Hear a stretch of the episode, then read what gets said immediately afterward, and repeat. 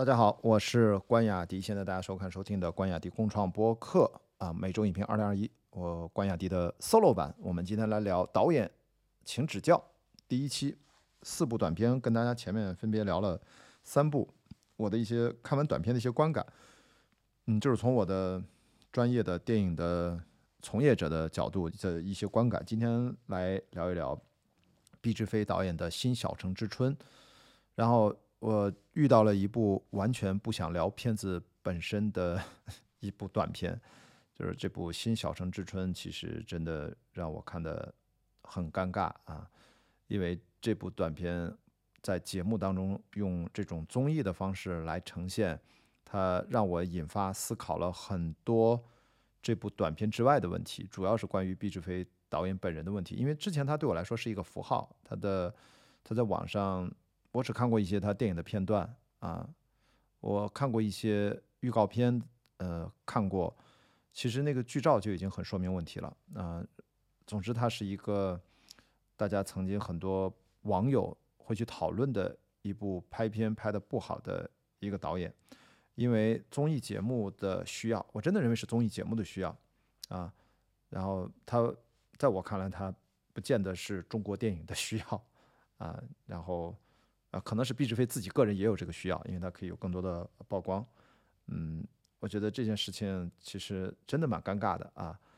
呃，我看这部作品《新小城之春》，我基本同意李成儒老师的核心的观点，就是这个短片跟他导演的个人水平其实几乎没有什么关系。也就是说，我无法用《新小城之春》这部短片，然后。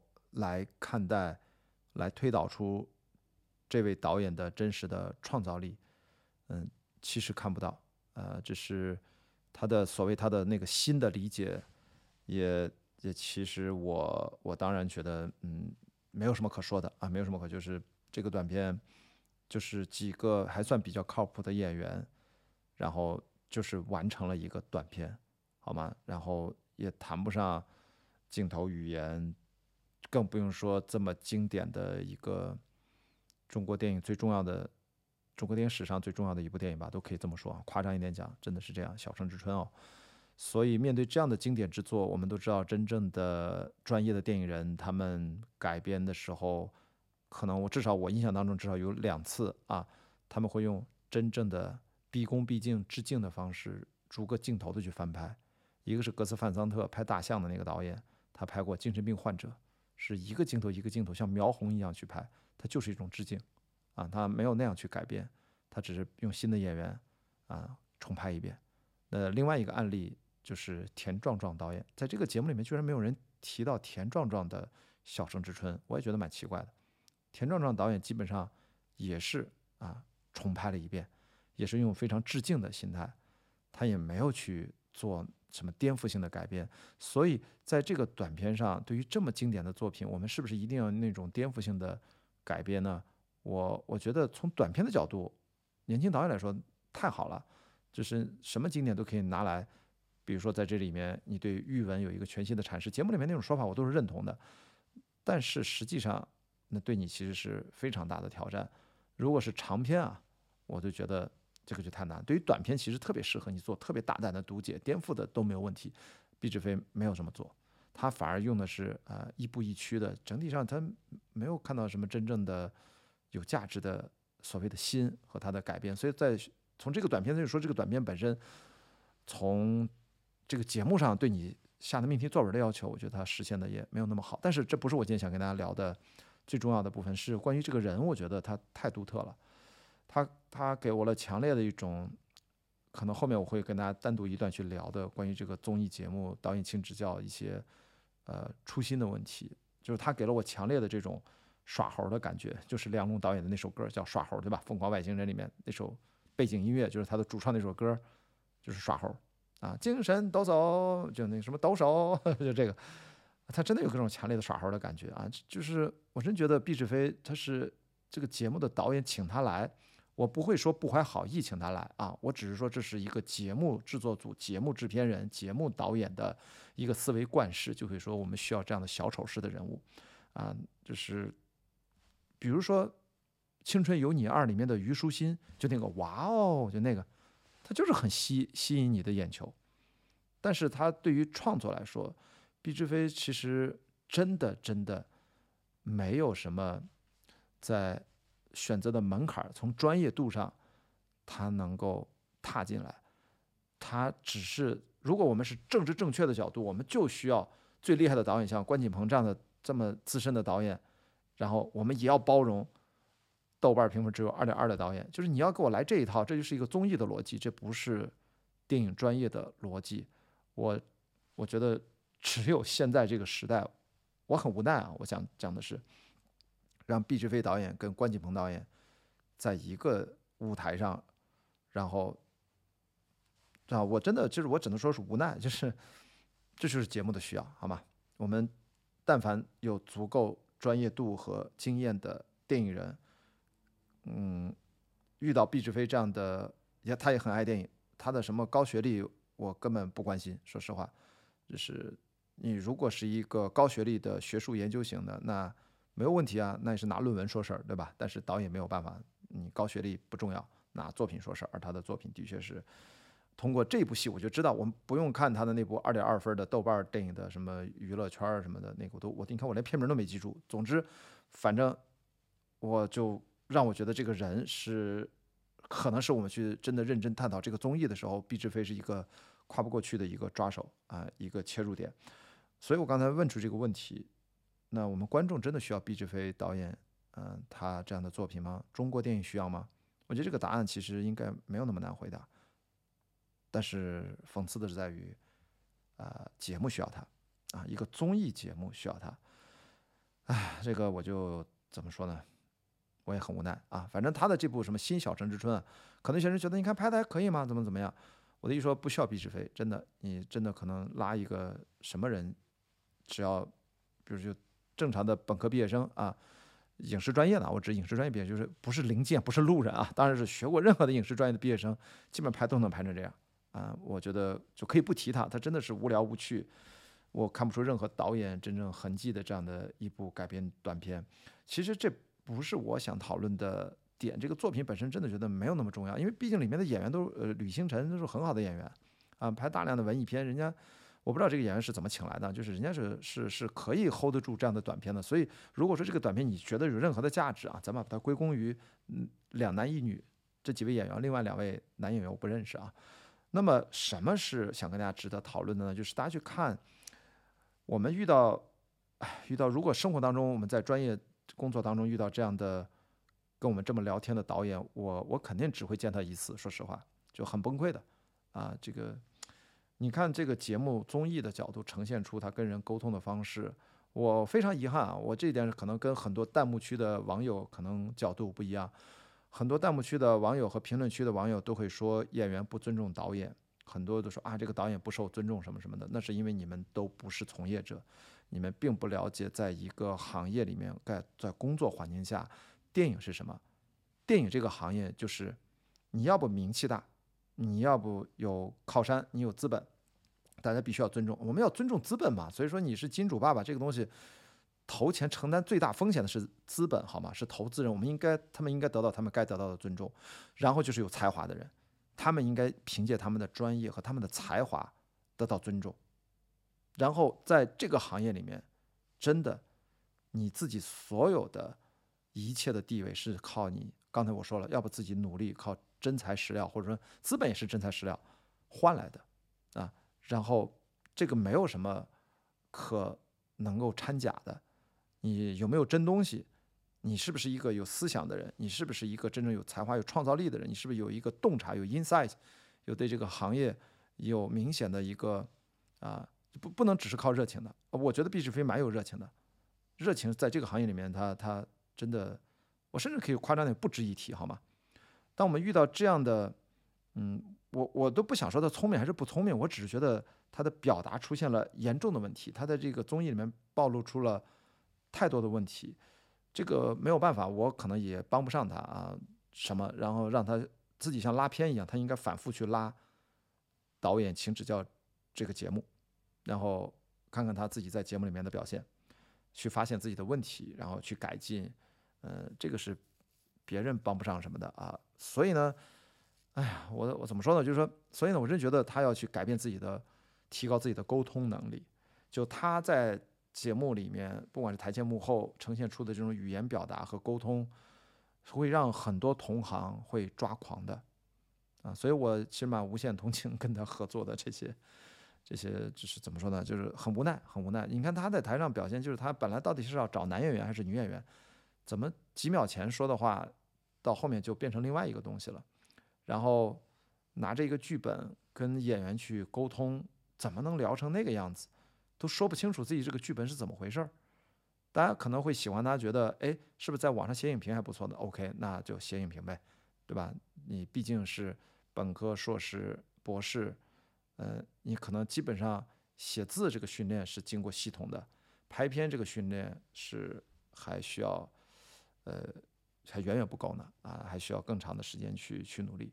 当然，我说这些啊，我真的是很无奈啊。我看到这儿，我这个无奈更多的其实不是针对他个人，呃，他暴露出来这些其实也都是事实。当然，这个事实你怎么看待？我们或许我跟很多网友的角度不一样。我无奈是指这个综艺为了拉满效果，就请这样的人来。一定会引起争议，引起各种炮轰啊，不拉不拉。我我觉得他自己其实应该不会介意啊，这是才有这么好的机会站到这个舞台上，跟这样的很多资深的电影人面对面对他进行点评，这对他只有好处没有坏处哦。这种曝光对他只有好处没有坏处哦，所以他应该全程配合啊。那么我还是说从积极的来看啊，我前面当然是对他有一些批评了啊，这是我的真实的一些。呃，一些观察啊，一些感受，我我觉得这是一个对毕志飞非常非常好的机会。我们站到他个人角度，对他非常非常重要的机会。嗯，当然，比较现在互联网无奈的一点就是，好曝光、坏曝光都是曝光。那有很多人持这种观点啊。呃，从我专业的角度，我不会认同这种观点啊。我们还是要啊为价值服务，去寻找价值所在啊。呃，做电影的基本的精神，我们希望能够对抗时间，能够留下好的作品啊。在这个过程当中，我们有很多都是可以妥协的。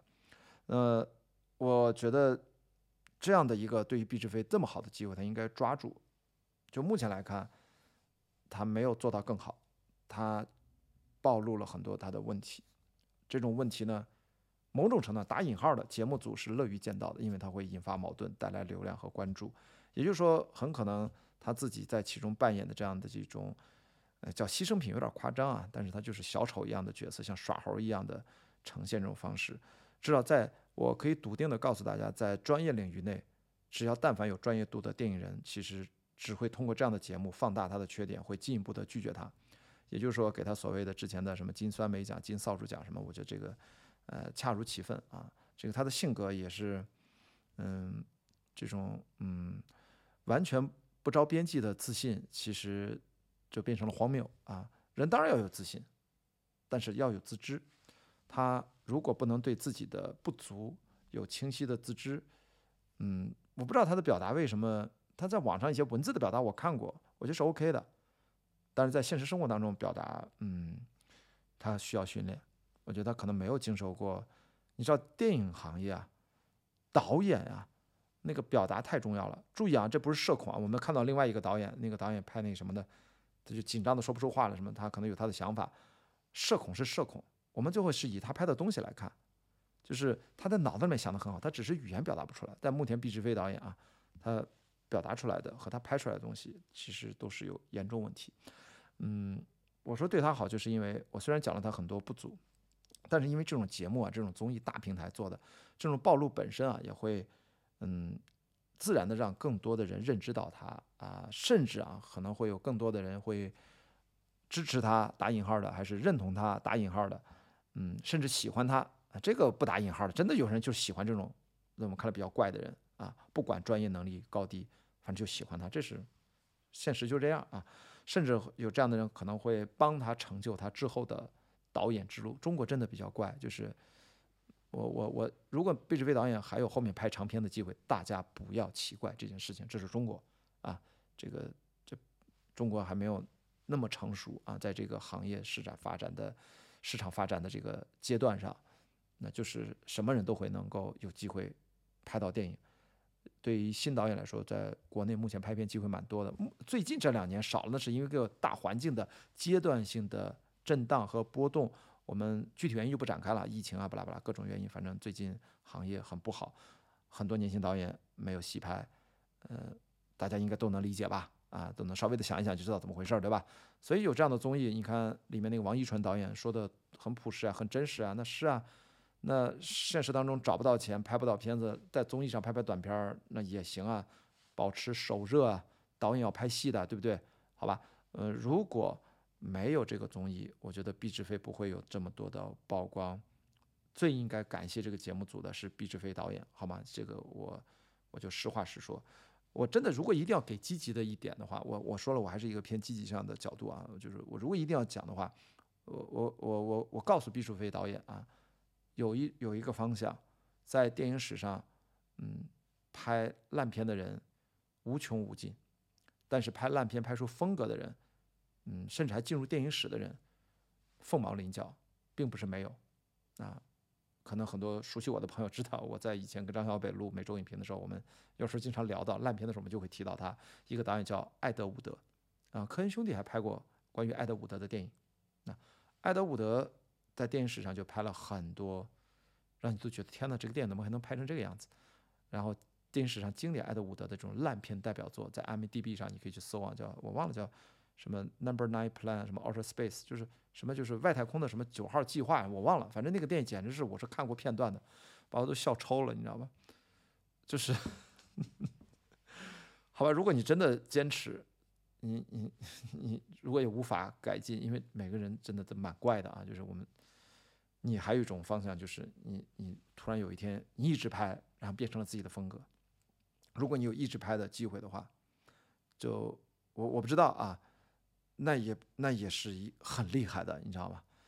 所以，我如果要从积极的角度来说，我我当然不是说完全否定掉毕志飞导演，说你未来没有成长空间，不拉不拉。我只是说你要成长的空间很大，好吗？而且难度挺高的。你已经读完了博士了，你在现实当中跟这么多专业的人才，如果你的语言交流、你的思维还是这样的一个沟通的状态的情况下，你知道拍电影是一个，你必须要跟很难搞的人在一起。妥协和坚持并存，然后去完成自己的想法。对导演来说，导演都是人精当中的人精啊。他可能社恐，他可能表达能力没有那么强，但是在他的脑子里面，他真的是有真正的创造性的东西。